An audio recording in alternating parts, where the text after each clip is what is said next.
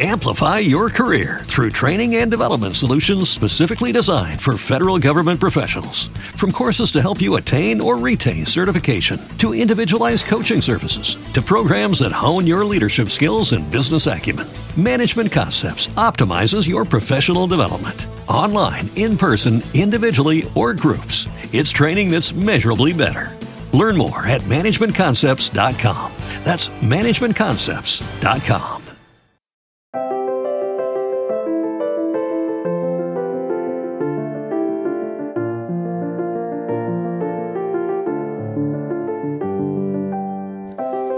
Bienvenidos a Lactando, un podcast de Milcar FM sobre lactancia y crianza con apego, producido por la Asociación Lactando de la región de Murcia. Este es nuestro capítulo 48 y hoy es 22 de febrero de 2019. Yo soy Rocío Arregui y esta vez estoy acompañada por Esmeralda. Buenas tardes, Esmeralda. Hola, buenas tardes. Por Verónica, nuestra presidenta. Buenas tardes, Verónica. Buenas tardes. Sabéis que cada vez que venga le diré lo mismo porque le da mucha rabia. Menos mal que estamos en radio y no en televisión, porque ahora mismo los colores en la cara me han subido como Pero unos, no se gra- te ve. cuan- unos cuantos grados. Y esta vez, en lugar de estar mm, por las tres, como otras veces, tenemos por fin, por fin, una nueva voz para vuestros oídos, que es nuestra compañera Encarni. Hola Encarni, buenas tardes. Hola, buenas tardes. Bienvenida. Muchas gracias. Bienvenida a mi casa y bienvenida al podcast. Muchas gracias por abrirnos la puerta. Eso faltaba. Cuando quieras vas a, ya verás que te va a encantar esto que vas a, vas a repetir. Bueno, eh, hoy estamos en un capítulo, retomamos un poco, replegamos velas de, después de haber entrevistado a, a Alberto García Salido y a Irene Mate, que, que nos encantó y que- los que vamos a volver a llamar, porque luego te pones a escuchar y, y se ha quedado corto el podcast, pero eran ya las mil de la noche. Y, y tenemos, están mis compañeras porque vamos a hablar otra vez de, cosas que nos han ido pasando en nuestras reuniones, en sus reuniones, de cosas que nos cuentan, de consultas que nos hacen, y, y es que nos da no para un podcast, nos da para 27. Así que eh, os preguntaréis qué tema es. Quizá también os preguntáis a lo largo del podcast qué se oye de fondo y son nuestros tradicionales cafés y a, a mi retoño por aquí respirando en la teta, durmiéndose. Pero una vez ya resueltos esos dos misterios, pues nos toca abordar el tema. ¿Qué tema es? Uy, ¿Cómo lo definimos? ¿Hay que hacer leche? Suspense.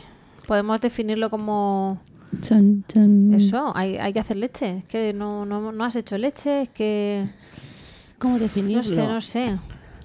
Es como las meigas, ¿no? que pues es que Confrontando están los la realidad. confrontando realidad, claro. Confrontando la realidad, los mitos, el es entorno. el entorno, los mitos.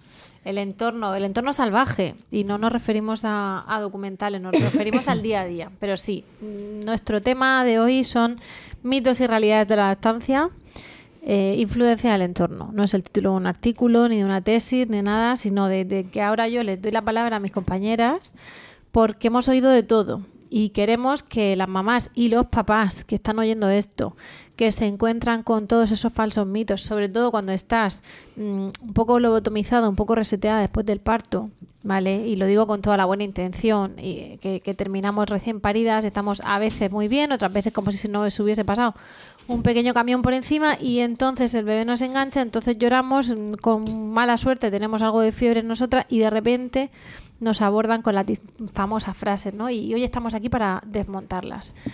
Eh, ¿Por cuál empezamos? ¿Cuál es la que más rabia da? Uy, me viene así a la cabeza la del reloj, ¿vale? Yo como he venido hoy deprisa y corriendo, no llego, he quedado tal. eh, el famoso reloj, ¿no? Ponte a tu hijo tanto tiempo en una teta y tanto tiempo en la otra y... Pero otra vez, pero si le acabas de dar hace 10 minutos, que igual han pasado dos horas, pero como estás en una conversación muy amena con la que tienes enfrente y el reloj parece un gran caballo de batalla junto con la báscula, que no pesa suficiente, que no pone suficiente peso, a ver si tu leche no alimenta, Ahí le has dado. mira a ver si necesita una ayudita, pero otra vez te vuelve a pedir. Pero si le estoy dando yo, no tú. Esas son así las que me vienen como más intensas, ¿no? Porque mm, resuenan un poco en ti, como diciendo, uff, con la gusto que estaría yo ahora soltándolo y yo qué sé. haciendo otras cosas, a mí son las que más me vienen a la cabeza. ¿A ¿Vosotras? Hmm, Hombre, estando rodeados de café, bizcocho, agua y tal, eh, a mí me vienen a la cabeza muchas, muchos mitos referentes a, a co- qué comer y qué beber para que tú tengas que producir más leche, ¿no? Y que no comer. Y que no comer, porque hay cosas que tú no puedes comer, porque resulta que si no, Le pasa los gases al bebé. le gas- Claro. A mí me han llegado a decir cuando estaba dando teta, pues ya sabéis que mm, se segrega oxitocina, es una hormona que se necesita para que, la sa- para que mm, salga la leche a través del conducto y esa hormona pues produce bastante sed, ¿no? Entonces lo más normal es que la mamá que está dando pecho tenga a un bebé en la teta y una botella de agua o un vaso cerca, ¿no? Eh, a decirme, no, no, no, no, tú no puedes beber agua mientras que estás dando teta, porque si no, Así lo que le sale a la... se te mueras del Con el desierto paladar, Sáhara. la lengua pegada al paladar. Porque si no, tu leche se convierte en agua y lo que le está pasando a tu bebé es agua y leche no te alimenta, ¿vale? Mm. Eso es una creencia que a mí me dejó perpleja porque nunca la había oído. Porque los mitos también son muy relativos a la, a la zona donde tú estás desarrollándote. Ah, Mira, hay una, hay una asesora de lactancia que es maravillosa, a la que entrevistamos hace unos capítulos. Yo no sé si me oís vosotras bien, yo me Sí. oigo muy flojito, vale. Eh, que se llama Alba Padró, ¿Mm? que es la encargada de, de Alba Lactancia Materna y de Lactap. Y, y hace poco hizo un, un artículo, esto es un post sobre los mitos y escuché un par de... Ahora lo voy, lo voy a buscar mientras habláis. Que mira que hemos oído cosas, pues eso nunca. Imaginaros, pues no te puedes bañar, pues no te puede dar el sol porque no sé qué. Que, que Ah, si, bueno. si te daba el sol se, se te secaba la, la leche. Entonces era Sí. como, pero vamos a ver, que no soy un cactus, señora, que estoy aquí en mi sitio, No, me da el sol, me da. ¿Quién ha dicho? Tienes que beber un vaso de leche de vaca cada vez que des el pecho para hacer más leche. También, también. No puedes comer garbanzo, ni lentejas, ni legumbres, ni coliflor, ni ajo, porque le- al bebé le van a dar gases. Lo, lo clasificamos en, mm, en mitos alimentarios y en otros mitos. ¿Cómo lo hacemos? Porque aquí beber- tenemos, mm, Buah, tenemos que tener orden porque si no se nos va a ir la boca. Vamos, y yo he escuchado, pues no me dice. ¿Tienes alguno, vamos a ver, no sé, para producir más leche tienes que tomar muchas almendras, y mucha cerveza? Sí, vamos a Aunque ver. no te guste. Mitos alimentarios. De lo que hay que hacer y de lo, y de lo Y que de lo que no hay que de lo que hay que comer y de lo que no hay que comer. ¿Qué hemos escuchado? ¿Vale? Así, un, dos, tres. Yo he llegado. Hay han- que comer. Me han llegado a preguntar una abuela de ¿a qué tiene que comer alcachofas? ¿Por y, qué? y oigo a la madre como, como así como, como diciéndome, a ver, digo, a ver, si su hija comía alcachofas antes de quedarse embarazada, no tiene por qué dejar de comerlas. Pero si su hija no ha comido una alcachofa en su vida, no la va a comer ahora. Dice, no, no, es que son muy buenas las alcachofas y los espárragos. Los espárragos cambian un poco el sabor de la leche. Cuando alguna madre nos pregunta en la reunión ¿y qué hago, qué no hago? Digo, a ver, si tú has tomado de todos esos alimentos estando embarazada, también el alimento que tú estás tomando embarazada le pasa al bebé por la placenta, por el cordón. por- Entonces, Pero mm, eso es a efectos de eh, tolerancia al sabor. sí. Es decir, no de que le pase nada al niño. Que Sí. hay madres que que si ya le has pasado, no, es porque se ha acostumbrado y le puede gustar, pero no tiene más trascendencia. Yo creo que cuanto más alimentos introduzcas, más está acostumbrado a una variedad de sabores que luego más, más rica puede ser su dieta y... Sí, pero eso no significa que vaya a ser ni mejor ni peor tu leche. Por Simplemente supuesto. es un recurso más que tiene la naturaleza para que los bebés, llegados el momento, caray, león, Eh, decía que es un recurso que tiene la naturaleza para que al bebé, llegado el momento de comer otras cosas que no sea leche, no le parezca tan raro los alimentos, ¿no? Se van Pero- acostumbrando a los sabores por el líquido amniótico y luego por la y leche. luego por la leche, efectivamente. ¿Qué pasa? Que el ajo El ajo, pasa un poquito a leche, sí, no pasa nada. les estimula un poquito a mamar, es verdad. Han visto que había que mamaban más. Hubo, hubo un estudio diciendo que mamaban más y que había un pequeño incremento del- de, leche, pero luego realmente en el momento en que ya se acostumbraban, pues volvía a estabilizarse. o sea que tampoco tiene efecto galato. Compensa, no va, va a hacer más leche por comer mucho ajo. A ver, por menos. eso. Que esto no es Las como la barra del bar, que te, pon- te ponen los panchitos súper salados para que consumas más líquidos. O sea, ¿Y a ti, Encarni, algún mito de otra zona distinta de Murcia en cuanto a comida? No, las almendras, que si comía almendras, te crecían los pechos y poco más. Y tienes que com- tenías que comer caldo, ¿no? De, recién cal- parida para caldo, hacer sí, sí. leche. El papá se comía la chicha, se hinchaba y tú el caldito. Eso es un Sí, mensaje. de eso. La que ha parido que se tome el caldito. que, no, que no coja fuerza. bueno, es verdad que esos caldos de, la- de las madres tenían sustancia. Sí, ¿eh? pero, sí, desde el- la carne que se la quite el chicha caldo. se lo había cogido el otro. a ver, yo para todo esto me remito. Es que hubo un, un año en un congreso de Fedalma que hicieron un- una conferencia sobre antropología, que yo decía, madre mía, ahora es el momento en el que yo puedo descansar un poco, que no tengo que estar tan activa. Que va, fue una charla súper interesante porque nos remitieron de dónde venimos. O sea, somos mamíferos y claro, todo eso tiene su sentido. O sea, no era que fueran des- desmitificando esos mitos, ¿no? Sino se veía un poco la razón y, y tiene su sentido. O sea, hace tres generaciones, por, por generalizarlo más, ¿vale? Porque igual tu madre no te dio teta y tu abuela no sé cómo, depende de la edad que tenga cada uno, ¿no? Entonces, vamos a hablar de las bisabuelas. No tenían reloj, ni de muñeca ni de pared. Entonces, es muy normal que no haya que tener en cuenta ese reloj para estar pendiente de cuánto tiempo le tienes que dar o no. No existía batidora, ni batidora, ni termomix, ni ningún invento de estos a la hora de la alimentación complementaria, ¿no? Con el tema de la comida, a ver, antes se comía carne una vez cada cuánto. Estábamos siempre con los calditos de verdura y con calditos sin sustancia. Y la mujer era la que estaba en casa y el hombre era el que tenía el trabajo físico fuera y el hombre era el que tenía que comer la Y a- Y a chicha. la mujer se le hacía un caldo de gallina porque era el caldo recién parida que tenía que estar en cama porque un parto era una cosa muy dura porque no había eh, suplementos, llegaban anémicas al parto y, y bueno, pues te tocaba un poco de cama en la cuarentena y un caldo de recién parida que lo llamaban, que era un caldo de gallina. Pero Te habían matado una gallina para ti para que no te lo comas. Hombre, Eso. te voy a decir, teníamos Pero- una gallina y la nos hemos- matábamos. nos hemos quedado- que lo vea yo cómo te lo comes. Que verás cómo te deja la suera luego. Nos hemos quedado solo con una parte de, de todo eso, ¿no? Nos hemos quedado con el sentido de eh, cosas que se han ido diciendo de la madre a la hija, de la hija a la siguiente, pero no nos hemos quedado con la parte buena. O sea, no, no, en la cuarentena no te puedes duchar. O sea, que también lo hemos llegado a ir. Por Dios. O sea, cuanto más ne- Cualquiera se necesitas... acerca a ti, ¿no? No sé lo que sentís vosotras, pero a mí a veces Pero la sensación esa de que huelo a leche... Antes pasaba con la regla. eh, que si durante la regla no te puedes duchar, que si no puedes hacer mayonesa, que si se corta no sé qué. No puedes lavarte el pelo. en no cuides algunos- las plantas, que las estropeas, o sea, Y son ya para irnos cosas... a las tribus, o sea, que las apartan. Entonces, todo eso, es verdad, todo eso al final hay una connotación ahí de la mujer tiene que producir leche, pero claro, acaba de parir. Es como un poco, venga, ¿cómo la cuidamos? Y lo que tú dices, han ido repitiendo cosas como mantras, pero al final lo repiten, no sabes de dónde viene, pero tú lo dices porque te lo dijeron y, ya está. Y, no... realmente hay cosas que como las has oído y te las dicen, eh, como no le puedes dar un disgusto mm, porque se te corta la leche. A ver, si es que estamos hablando de lo que se conoce de antiguamente, de la gente que daba teta, que a veces los disgustos eran que el padre ni siquiera sabía que iba a ser padre, que se iba a la guerra. El- Y no sabía veces- lo que había. A veces el disgusto era que se le había muerto el, el padre. Ahí la voy, guerra. ahí voy. O sea, el padre se va a la mujer Lo guerra. que tiene ahí es un, un shock. mm, no sabe que se va a ir, la madre tiene que hacer frente, entonces empiezan a decir, cuidado con los disgustos que se te corta la leche.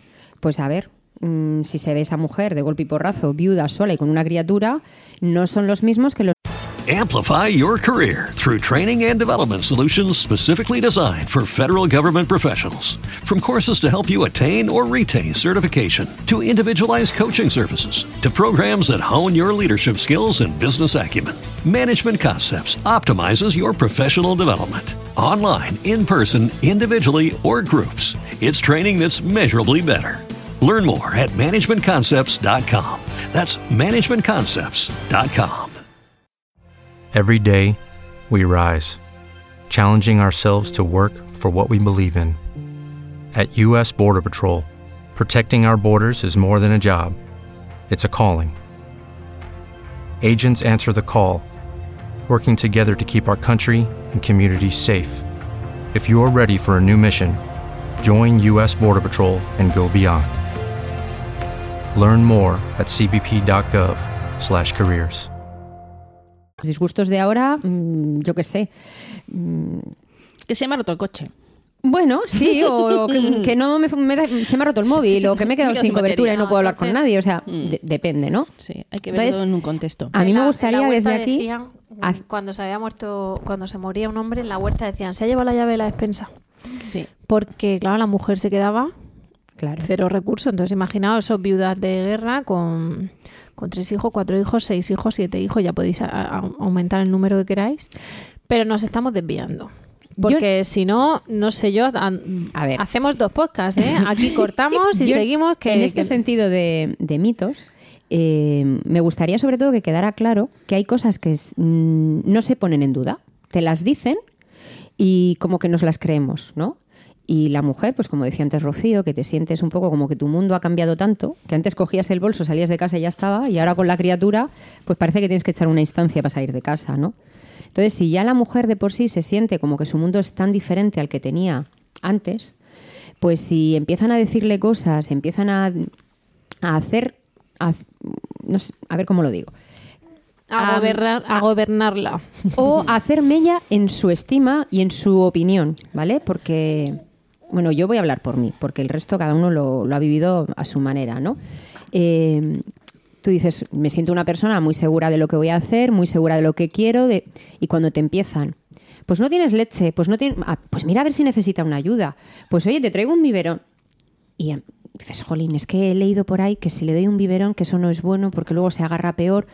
Ya empiezas a tener dudas y ya a veces la duda se hace tan grande que no sabes si es una duda o es un nubarrón. Mm. Entonces, o tienes las cosas muy claras, o tienes a alguien cercano de referencia, la teta mm, no está tan estandarizada como antes, porque parece como que el escote es muy bonito, pero para otras cosas, no para la teta.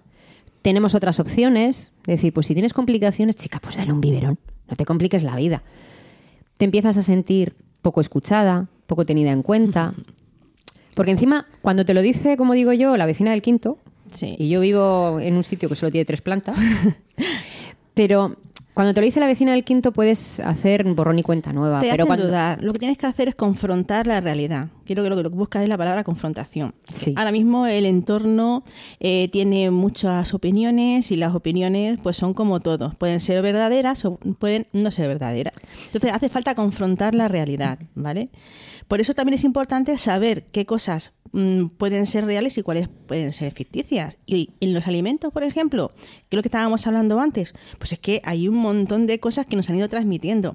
Y también dependiendo en qué zona del país y del mundo vivas, esas cosas van a ir también cambiando, porque hay un montón de mitos que, que- que es in- interesante saber que no son reales, para confrontar precisamente lo que estás diciendo, para que no te hagan dudar. Se lo vamos a decir a, a nuestra compañera de redes que haga un llamamiento de curiosidades de tu zona con, con- de la leche, con la lactancia. Claro, porque es que no es lo mismo eh, Murcia que lo del agua en Murcia a mí me flipó en colores. ¿eh? ¿En serio? a mí es una cosa que no. Murcia, verano, 40 grados a la sombra y que no puedas beber 40 agua, pues te, te- te da un Es jamacuco. que, es que mi niña nació en agosto, el 26 de agosto, entiéndeme, y que me estén diciendo que mm, en una ola de calor que se quedó Murcia sin ventiladores, no puedo tomarme un trago de agua, que no era un trago, era medio litro, un trago, porque está muerta de calor. No, no, no, eso no, que no va a poder coger, que la criatura se va a, a- a encanijar, que no puede ser. Digo, De hecho, lo que te preparas es un vaso de agua cada vez que vas a dar pecho. exactamente. Vamos, yo tenía el vaso de agua y el niño. A mí me Era relajó. lo que necesitaba. Cuando en una reunión se comentó esto, yo dije, ah, vale, ya no es cosa mía. Porque yo normalmente soy muy de secano. O sea, mientras otro se ha bebido varias consumiciones, yo parece, no sé, como que no me, no me apetece tanto, ¿no?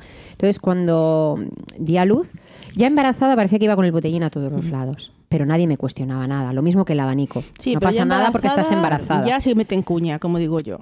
Bueno, pero te da igual. Tú dices, tengo ganas, pues ya está. Pero cuando es tu bebé y que igual no estás haciendo lo mejor y pues no bebas agua que no va a tener alimento, pues es que no engorda, pues, te hacen dudar hasta de, de lo que no. Hasta la talla nombre, que usa sí, de top. Sí. ¿Y qué más cosas además del agua? Mira, a ver. Yo pienso que deberíamos empezar por el principio. ¿Qué hay de los mitos del calostro? Ah, Ah, claro. Ostras. Como por ejemplo, es amarillo porque ha estado mucho tiempo en el pecho.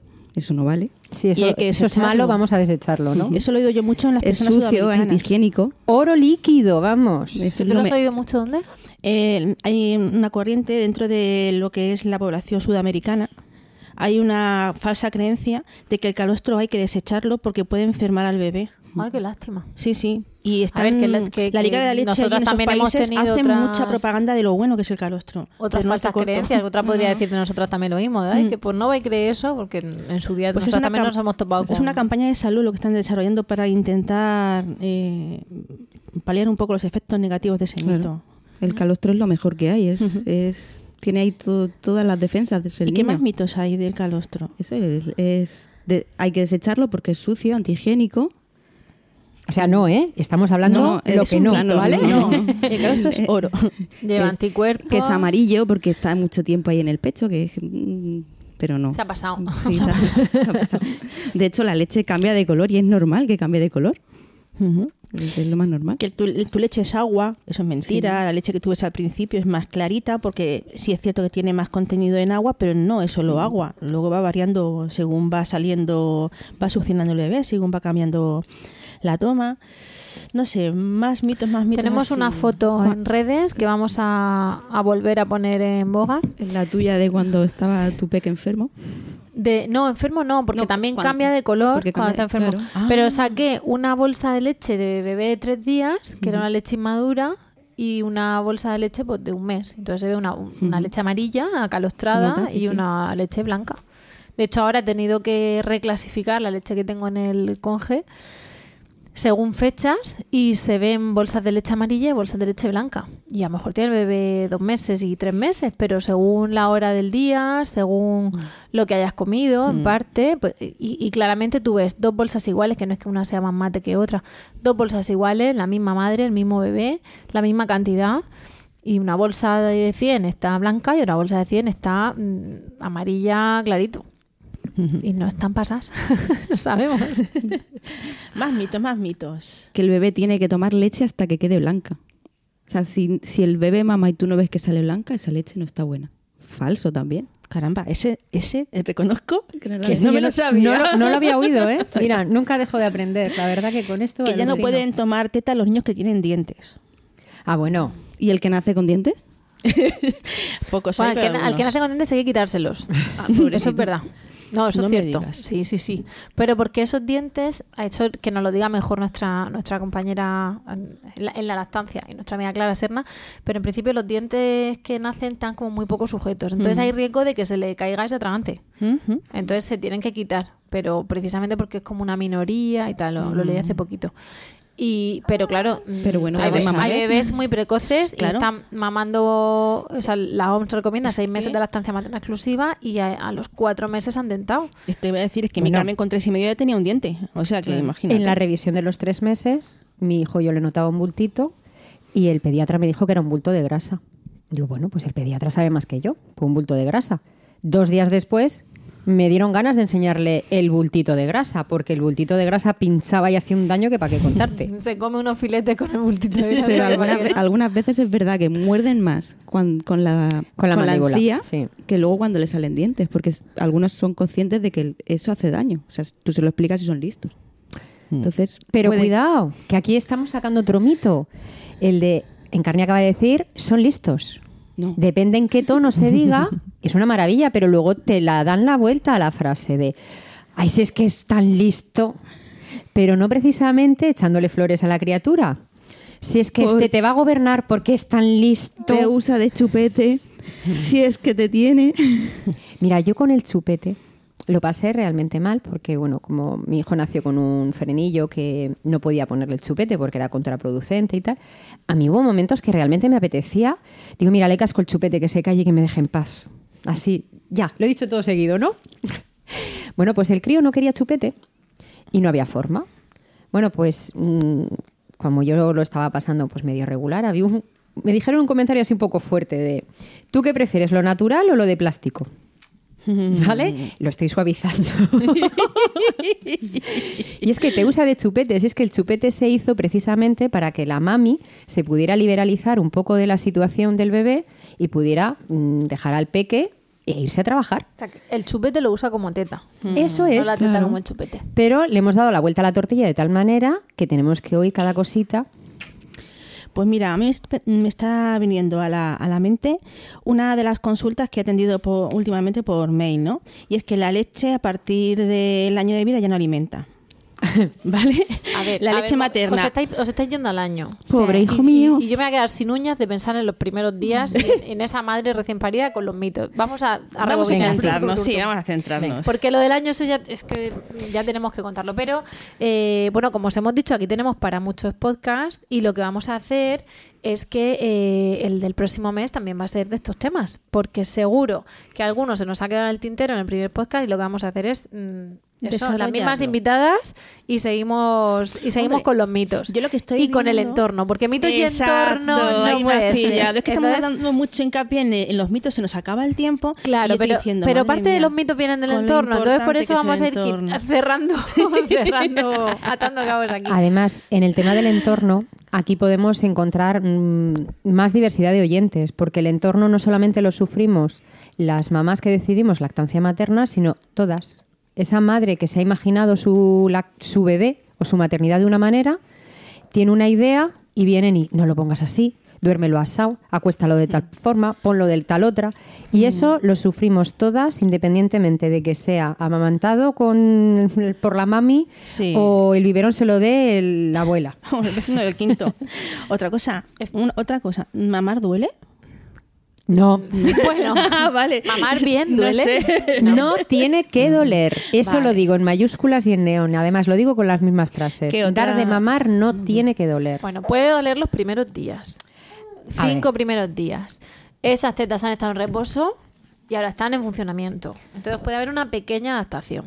Pero Para- hasta que tengan que sangrar, No, para que pero- haga calle el pezón no, que y todo moleste, eso. que moleste un poquito cinco días. Eso significa que si no duele, está bien, y si duele un poquito cinco días, está bien. Cinco, yo creo que te has pasado Todo ya que como unos tres. Era un margen, era un margen, porque a los cinco vamos allá a la matrona, revisión postparto. Mm. Todo lo que sea, doler mucho, el día que sea, o doler lo que sea a partir del quinto día, o por supuesto Malo. sangrar, Algo mal. ahí. hay que Claro. mirar. A ver, Si duele y No hay que no hacer se ha erosionado el pecho, se, ha do- no se ha hecho una herida, pues puede llegar a ser un poco... ¿Y qué tipo de dolor? Hay un dolor, pues que es lo que dice ella, relativo, es una cosa que nunca has usado y que tienes como una sensación de escozor, de ay, de ay, noto que tengo una Pero es parte como de mi una cuerpo. hipersensibilidad. Sí, hipersensibilidad, efectivamente. No es dolor. a ver, Pero no es yo un en eso, dolor de sangrado, de herida, con de... la hipersensibilidad, mm, perdona, perdona que te corte Esmeralda, yo ahí digo, ojo y cuidado, ¿vale? Cinco días hemos dado de margen. Vale, pero Si solo justo de salir del hospital te ve la matrona, ya y a partir de ahí ya levantas la alarma. yo Lucky Land Casino asking people what's the weirdest place you've gotten lucky? Lucky? In line at the deli, I guess? Aha, in my dentist's office. More than once, actually. Do I have to say? Yes, you do. In the car before my kids' PTA meeting. Really? Yes. Excuse me, what's the weirdest place you've gotten lucky? I never win and tell. Well, there you have it. You can get lucky anywhere playing at LuckyLandSlots.com. Play for free right now. Are you feeling lucky? No purchase necessary. Void where prohibited by law. 18 plus. Terms and conditions apply. See website for details. With the Lucky Land slots, you can get lucky just about anywhere. This is your captain speaking. Uh, we've got clear runway and the weather's fine, but we're just going to circle up here a while and uh, get lucky. No, no, nothing like that. It's just these cash prizes add up quick. So I suggest you sit back, keep your tray table upright, and start getting lucky. Play for free at LuckyLandSlots.com. Are you feeling lucky? No purchase necessary. Void where prohibited by law. 18 plus terms and conditions apply. See website for details. Digo ojo porque, a ver, mira, hay mujeres que durante el parto han sido medicalizadas y han tenido antibióticos o han tenido medicación. Entonces, el cuerpo está como medio dormido, no sienten dolor y no a todo el mundo le dan el alta a los cinco días. Generalmente son dos días y para casa. Claro, pero por eso tú los dos primeros días hasta a lo mejor te han dado nolotil o ibuprofeno, Claro. que es compatible con la lactancia, por el tema de los entuertos, la episiotomía, los puntos, en fin, Pero- ¿para qué contaros? Y si es cesárea, pues eso, cinco. Entonces esos dos primeros días, si tú estás con ibuprofeno, lo normal es que Pero mira, por lo que puedes te- estar un poco dormilada en cuanto a dolor. Por lo que yo quiero puntualizar eso de los dos días o los cinco, es porque hay gente que mm, en el hospital pues se siente un poco como, mm, no sé cómo decirlo, mm, orientada, ¿no? Eh, sienten que si tienen alguna duda, pues ahí están los sanitarios, ahí les pueden recomendar. Protegidos. Claro, Vale. estás, ahí- estás en un Bueno, entorno Bueno, con vale. buenos con buenos profesionales formados en lactancia, estás fenomenal. Entonces, ahí te pueden ayudar mucho, te pueden hacer daño según quien te toque. Entonces hay gente que se siente eh, protegidos, como decían Carney, y todo va muy bien, pero llegan a su casa, se sienten que su casa es diferente, de golpe y porrazo no te entra el carro por la puerta, lo que antes te sobraba sitio ahora te falta, Llegan a su casa y entran 20 detrás de ellos. y empiezan a sentir dolor al tercero o al O cuarto. Y dicen, pero si a mí antes no me dolía y ahora sí, ¿esto qué es? ¿Que cada vez va a doler más? Pues hay que tener en cuenta que si ha habido un ibuprofeno por ahí o alguna otra medicación que ha hecho que el cuerpo esté mm, menos sensible a, sus, mm, a su dolor, pueda salir más adelante. O lo contrario, gente que aguanta ese dolor los dos o tres primeros días y cuando ya llega el quinto o sexto dicen, como esto sea así, no aguanto más. Entonces yo por eso he dicho en, en- en mayúsculas y neón, no tiene que doler. De hecho, el dolor es una defensa que tenemos para indicarnos que algo no está bien. Y también es un poco relativo. No todas las personas sienten el dolor con la misma intensidad. ¿Vale? Vale, lo del dolor nos queda más o menos Sí. claro. ¿Y lo Sí, del tamaño? sí, el tamaño de la yo, teta. Si tu pecho es pequeño, no tendrás leche. Y si es muy grande, tampoco, porque lo asfixias. Claro. Bueno, para eso tenemos las aletas de la nariz, que precisamente la nariz, este- estos surcos que tenemos aquí, estas aletillas, Son para eso. son para que, por mucho que tú quieras empotrar al bebé contra lo que sea, el- he dicho contra lo que sea, ¿eh? Mm, Sea teta grande, sea teta pequeña o sea cojín. No, no, pero es que es, para si que es el bebé pequeña es que no respire. produce. Como es pequeña, no produce Ya, leche. bueno, pero tú como te eres es Bueno. una ilusa te lo has puesto. ¿eh? Claro. Estamos pensando en asfixiar o no asfixiar con la teta. Ahora ya vemos qué se saque de ahí. Yo es que respecto a lo de teta o no teta, en la última reu- la anteúltima reunión me, hubo un comentario de verdad que yo no podía parar de reírme. Porque eh, pues solemos preguntar, ¿no? ¿Por qué has venido y tal? Dice, bueno, es que yo tengo poco pecho y tenía dudas de si iba a poder. Dice, pero te estoy viendo a ti. y ya se me ha quitado esa sensación. Claro, entonces, pues mira, nos reímos todos, pasamos un momento entretenido y es así de cierto. La gente que me conoce, pues yo con, con mi primer hijo, pues tenía un escotazo brutal y con la segunda, que parece mentira que pueda darle teta. Incluso me han llegado a preguntar. Entonces, tener mucha teta no hace que tengas más leche, porque tú, y han dejado ahí la pregunta en puntos suspensivos, y no hay mejor. Para todo esto, ya que nos hemos reído con el volumen de mi delantera respecto Ríe, a si ríe. se puede o no se puede dar Porque ahora teta, voy a ser más mala todavía. pues ahí sirve de ejemplo, ¿no? Pues Cuando voy a mí me ha visto una persona que estoy dando a una niña que ahora tiene dos años y que estoy dando tetas sin ningún inconveniente, a pesar de que no, no luzco una 115, Claro, pero eso es como un logro tuyo. Claro. Pero está al revés. ¿Y tú con el pecho que tienes no tienes leche? ¿O no puedes dar? Claro. Para las pechugonas. Quiero Ya. decir, con, el- con todo el cariño. Pero si es que no depende, el dar teta no depende ni de la cantidad, ni la talla que uses de sujetador, ni de que... te- Mira, Mira, la forma. ni de la, eso es, ni de la forma, ni del pezón, sino simplemente quieres, póntelo, póntelo, cambia la postura, si te duele, pide ayuda, que te revisen una toma, porque no tiene que doler. El dolor es un indicativo de que algo de no va bien. falla. Y ahora voy a ser muy mala. ¿Vale? Uy. Porque es que, Esmeralda chica, mala, madre sí, mía. Es que si damos tetas, se nos van a caer. ¿Y Y si no, también. Seguro que que la gravedad está que- para algo, ¿no? Desde aquí voy a hacer un guiño Que a una que amiga, no voy a dar nombres, pero ella ya sabe quién es.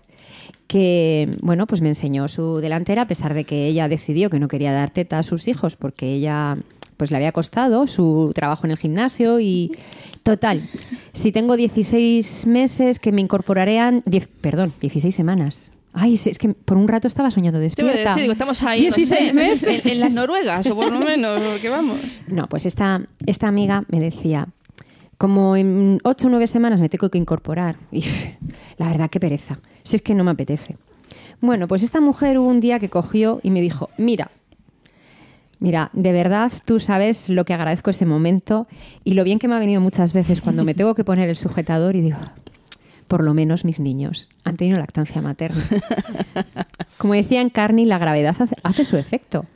Pero oye, que es muy respetable, que cada uno decida lo que quiera, Y las pero hormonas del embarazo también hacen lo suyo. Es que, que, es que- se supone que la, la distensión del pecho no viene tanto por la lactancia, que Sí, puede no. influir, es decir, hay subidas grandes de leche, se te puede estriar un poquito si se sube, si sube la leche mucho, o sea, alguna ingurgitación, pero en principio la, la subida de leche es de es por el oh, perdón la subida de leche la, la distensión de la mamá es por el embarazo. Sí, por el incremento de peso en el embarazo el aumento de peso de la madre y luego por el, el propio aumento de la mama. Entonces claro esa piel cede. Claro. en esto también debo de decir que las tiendas colaboran poco. Hombre, ¿Vale? igual que los que venden leche de fórmula. Claro, por eso tú te encuentras Bueno. que dices, mira lo que te digo, tengo ahora mismo, yo pensando antes de tener a mi tercer hijo, dos lactancias prolongadas y tengo el pecho en mi sitio.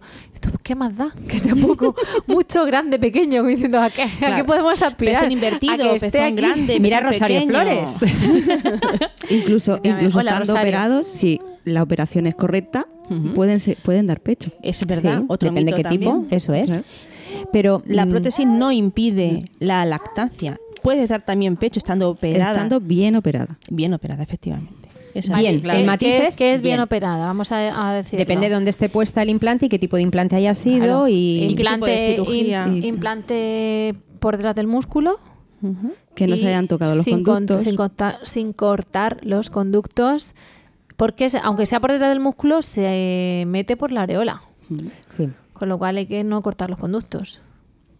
Un profesional. Ahora mm, lo digo por una, una mamá que ha consultado lactando, que en su día ha pedido sacaleches y todo eso. Eh, me llamó la atención que ella se operó hace unos 17 años o 15 años y ya el médico le dijo, si vas a querer dar en algún momento pecho, tal, tal, no te voy a cortar por aquí. Y eso como ha avanzado mucho de entonces a ahora, pues eh, me, me supuso una grata sorpresa. Claro. Claro, pero como lo que decía antes de ir a las tiendas no colaboran. Cuando tú vas a comprarte un sujetador y dices, bueno, pues ya me lo cojo de embarazo y lactancia. Nada tiene que ver. Ni una o sea, cosa, en el embarazo mm, se lo enseñas a quien tú quieres, si quieres. ¿Vale? Como mucho, pues mm, cuando vas a hacer la eco o alguien desconocido que te suba más la camiseta o tal. Lo demás es elección propia, ¿no? Pero con la lactancia, pues no sé, que sea más bonito o menos, es una cosa, pero que haya de tu talla. Que tú vayas a todos enormes. sujetador y tengas una sensación de que te has que tener otra. mm, la vaca lechera.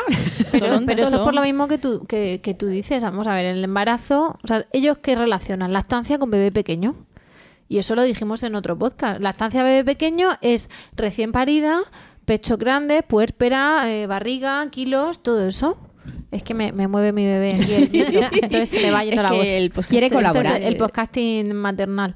Entonces, ¿qué pasa? Que en el momento en que tú dices, no, mire, pero es que yo perdí el peso del embarazo, incluso he perdido algo más porque la lactancia puede hacer perder peso, que ahora también hablamos de eso. Otro mito más. Eh, además, claro, la mama, hay una reversión de la mama, entonces vuelve un poco y con el tiempo, con la lactancia muy prolongada, a veces la gente se queda como con una talla menos porque hay un- una cosa ahí, una especie de transformación de la mama que ahora no viene al caso. Y claro, te encuentras con, con un pecho, yo lo llamo un pecho de bailarina. ¿Verdad? Que era el, era el pecho que yo tenía de- después de dar años a mi hijo, un pecho bailarina estupendo. Y dices, ¿qué pecho, qué surge de lactancia? Si de la- no bajan de la 100. Entonces, pues no ya la ¿Y estética. qué 100? Porque a veces ni con la 100 te entra. O sea, ves cada copa. Entonces tienes que cogerte ahí una cosita y decir, bueno, pues ya veremos. Pero es verdad que no hay, no se concibe la lactancia de un, de un niño o de un bebé mayor. Entonces la lactancia es la mujer de botero, pechugona, con una 100 y, y claro, no encuentras, si eres más delgada, no encuentras. Entonces hemos quedado en que los pechos grandes y pequeños valen, pezones invertidos y no invertidos valen. Los pezones pequeños también valen. También valen los El pezones no tenerlo pequeños. también vale. El no El no tenerlo, servidora también ya lo sabe, aunque le costó muchos mitos, mucho. eh, El ambiente no ayudaba mucho. Y en Carni, ¿hace falta darle un vive a un bebé que nace por cesárea? Confirmo que no. ¡Anda!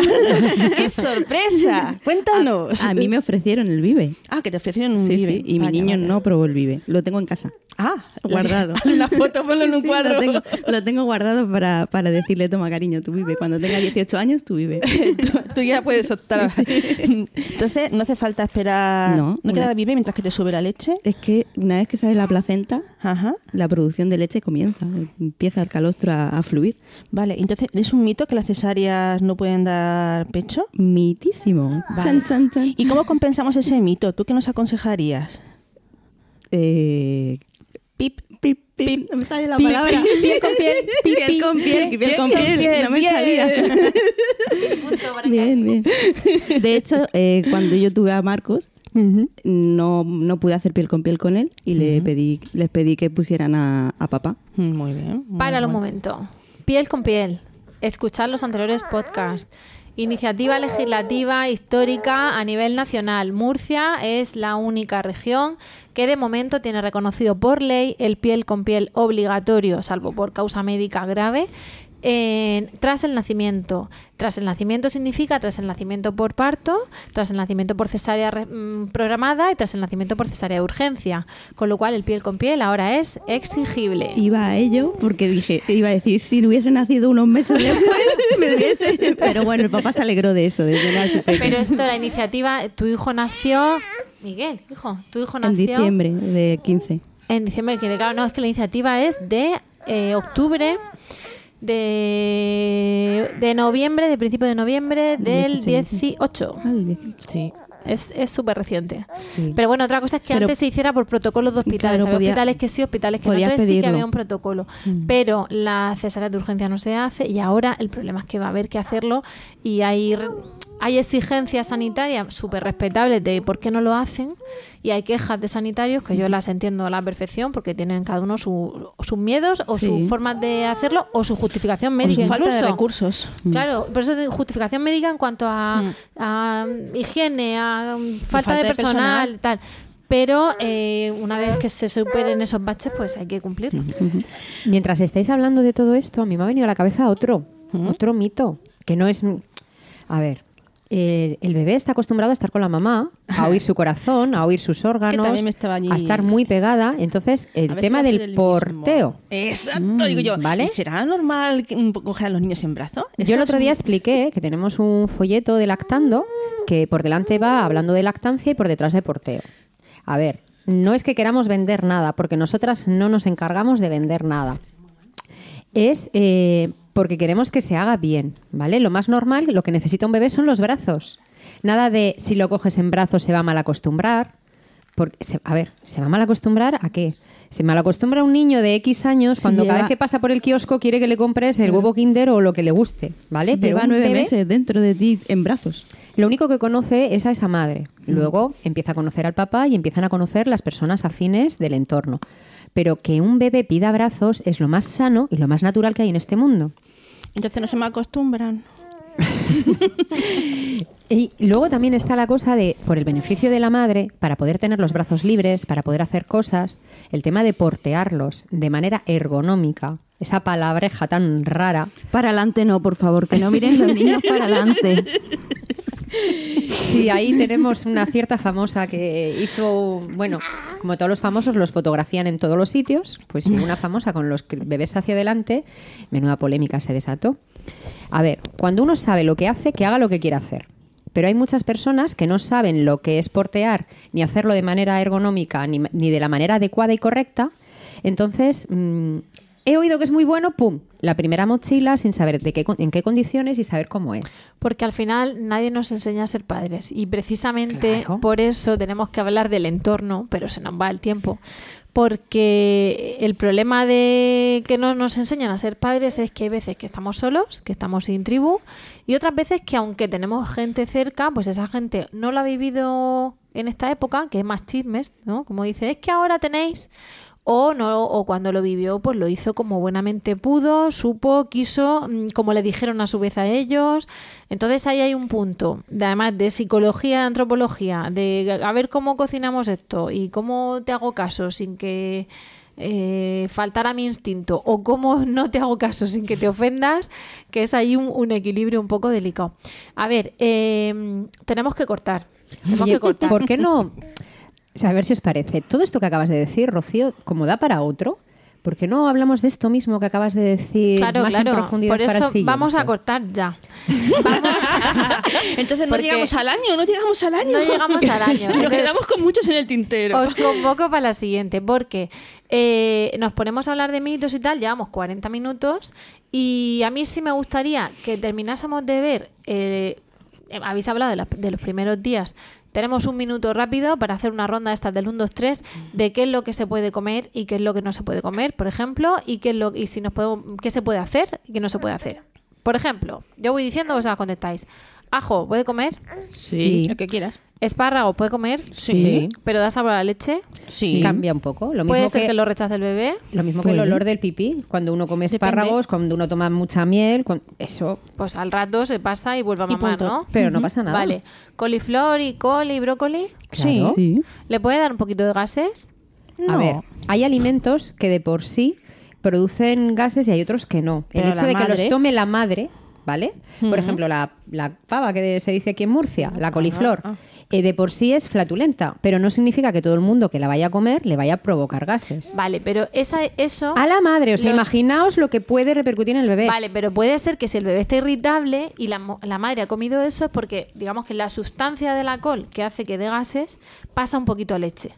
Al Pero no igual, los gases Al igual sí. que pasa la, la, por ejemplo, pues la, La proteína, proteína de vaca de vaca. cuando nos tomamos eh, ter- mantequilla o nata o tal. Vale, pero eh, la naranja, por ejemplo, la coliflor, son cosas que podrían dar gases a la madre por Pero tú te puedes beber sustancia. perfectamente un vaso de zumo dando teta que no le vas a agriar la leche al crío. Vale. Es que, Siguiente. es que tenemos matronas que han dicho que no tomen zumos de naranja. Mm, sí, Sí, ¿vale? porque se agría. Y bébetelo ya que se le van las vitaminas. Pues o eso, sea, pero eso con es la un teta. mito, pero de fuera de teta Pero también. la madre puede tomar refrescos. A si ver. le gusta. No debe. Si le gustan a no- ella, no pero por es la leche. nutricional. No por la leche. A nivel nutricional, efectivamente. No es lo mismo el gas que puede dar la coliflor, que Exacto. digamos el, el principio sí. activo del gas pasa a través de leche y puede darle al bebé, que el gas que lleva la bebida, que Hombre, si lleva evidentemente no pasa a ¿no? leche. Vamos a ver. Bebida con gas. Café, No, no, vamos a pensar en una naranjada Mm. que el café, bueno, pasa un poquito de excitante. Ahora pasamos al café. Si es que, si es que tantas cosas que me Claro, dicen no si es comas que- o sí comas que hacemos el podcast. se debe de evitar por completo la cafeína, los excitantes, el alcohol y el tabaco. O Vale, no, pero yo me un refiero, el gas de ¿Cuánto las tomabas bebidas- embarazada o antes? Es que también, bueno, perdón. Claro, el gas de las bebidas no pasa a leche, porque entonces echaríamos La cafeína con gas. no, pero echaríamos sifón en lugar de leche, tendríamos la serpentina y pss, Seríamos sidra. en lugar de mosto, sidra. Nos Tenemos gente que dice que me dicen que no beba refresco. Entonces, Sí. vamos a ver, tú bebes refresco si tú quieres. Otra cosa es que la cafeína o que el azúcar o lo que sea. Pero el gas no pasa a la leche. No. Y las lentejas y las legumbres, ¿por qué dan gas en las lentejas y los garbanzos y las alubias? Por la Por las piel. pieles. Entonces, ese gas no es lo mismo que estamos diciendo de la coliflor. No, Nada que son ver. distintos. Tampoco A le da ver, gases al, al- hay al gente- bebé que la madre coma lentejas, ¿no? Hay gente que aprovecha Vamos a eh, durante el embarazo a convertir su dieta en más sana de lo que era antes de quedarse embarazada y se prolonga en los primeros años del bebé. Y luego también nos, nos planteamos un poco el tipo de dieta que tomamos en casa respecto a qué le vamos a enseñar a nuestro hijo a comer. Es como si yo quiero un niño que coma de todo, pues yo tengo que servir de ejemplo comiendo de todo. ¿No? Entonces, puede ser un buen momento para introducir alimentos que has querido introducir y te han dado pereza, o de dejar de tomar otros que te han faltado fuerza de voluntad o ganas, o yo qué sé, para no tomarlos. Vale, pero todo se basa en comer lo que tú quieras. Eso es. Pero que no te digan que no puedes comer legumbres, que son pilar fundamental de, salud nutricional, porque le da gases al bebé. Claro. y, lo, dices, y lo que has comido siempre, no Y lo, hemos, porque pero lo hemos oído. Claro, y no que- lo hemos oído porque lo han contado, madre de me lo ha dicho la matrona. Sí, Mm. lamentablemente oímos muchos disparates. A veces lo dicen las madres, a veces las suegras, a veces las vecinas del quinto de los edificios de tres pisos, pero a veces lo dicen las matronas también. Hay que Entonces, tener un poquito de sentido por eso común digo, no espárragos, coles, coles de Bruselas, brócoli, pues hombre, si ves que ese día el niño está que se sube por las paredes, que le duele la barriga, pues a lo mejor algo le sienta mal, como si te sienta a ti mal un día. Dale el collar, que el pobre micro ay, se va a meter hasta el micro en la es que boca. tenemos aquí a un que futuro técnico de sonido poco- tirando de los cables. efectivamente. Digno hijo de Emilio, madre mía. Vale, pues bebidas con gas, Bueno. legumbres, ¿qué más? Eh, horchata, ¿se puede tomar? Claro. Con lo buena que está, por Dios. ¿Leche se puede tomar? Si te Claro. gusta.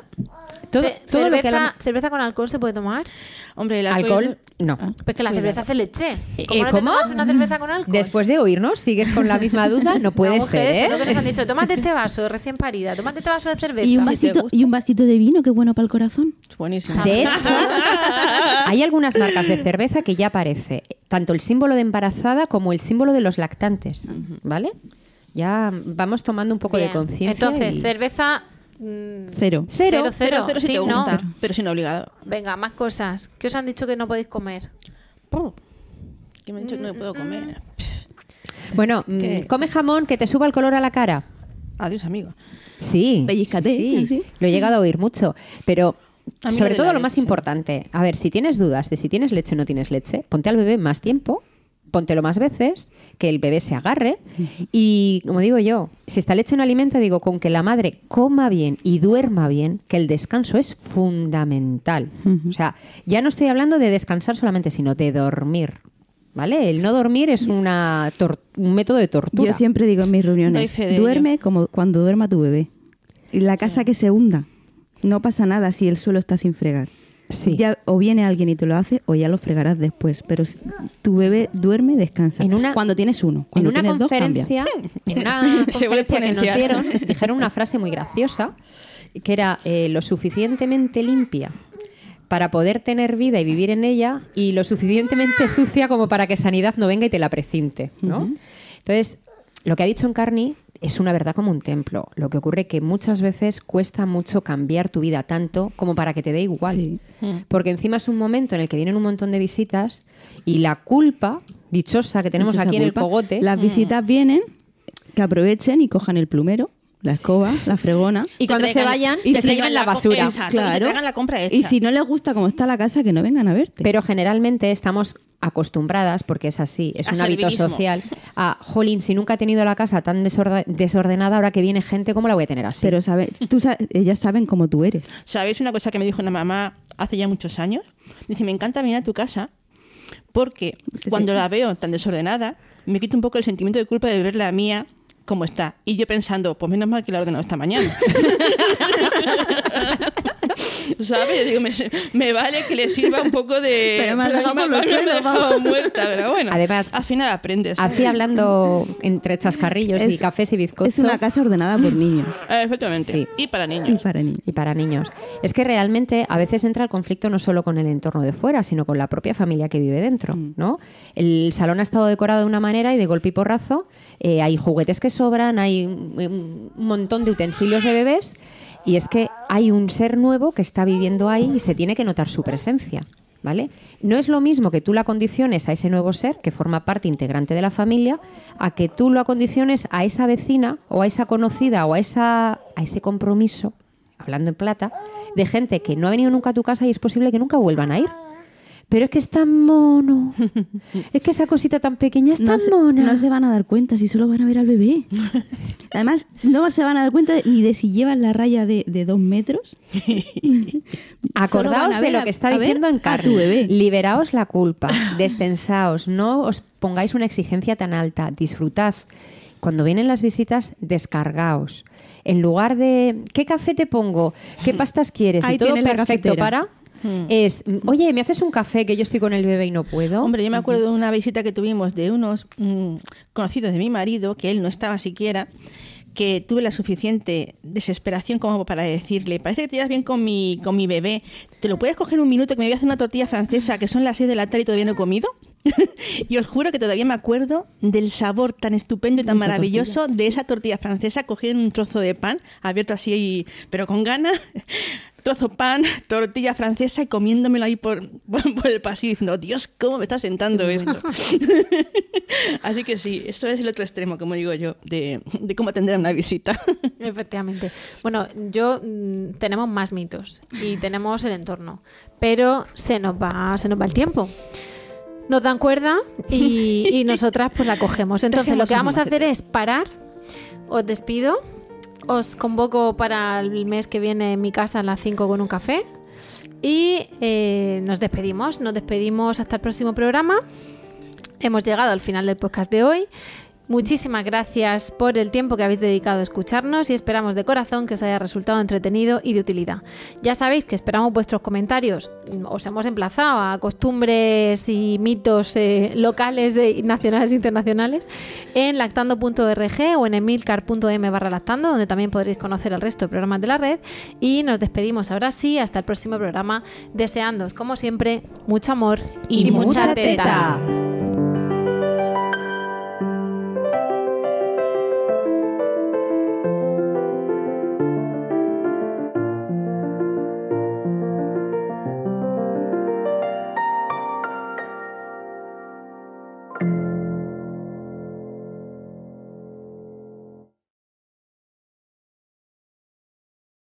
Lucky Land slots, you can get lucky just about anywhere. Dearly beloved, we are gathered here today to. Has anyone seen the bride and groom? Sorry, sorry, we're here. We were getting lucky in the limo and we lost track of time.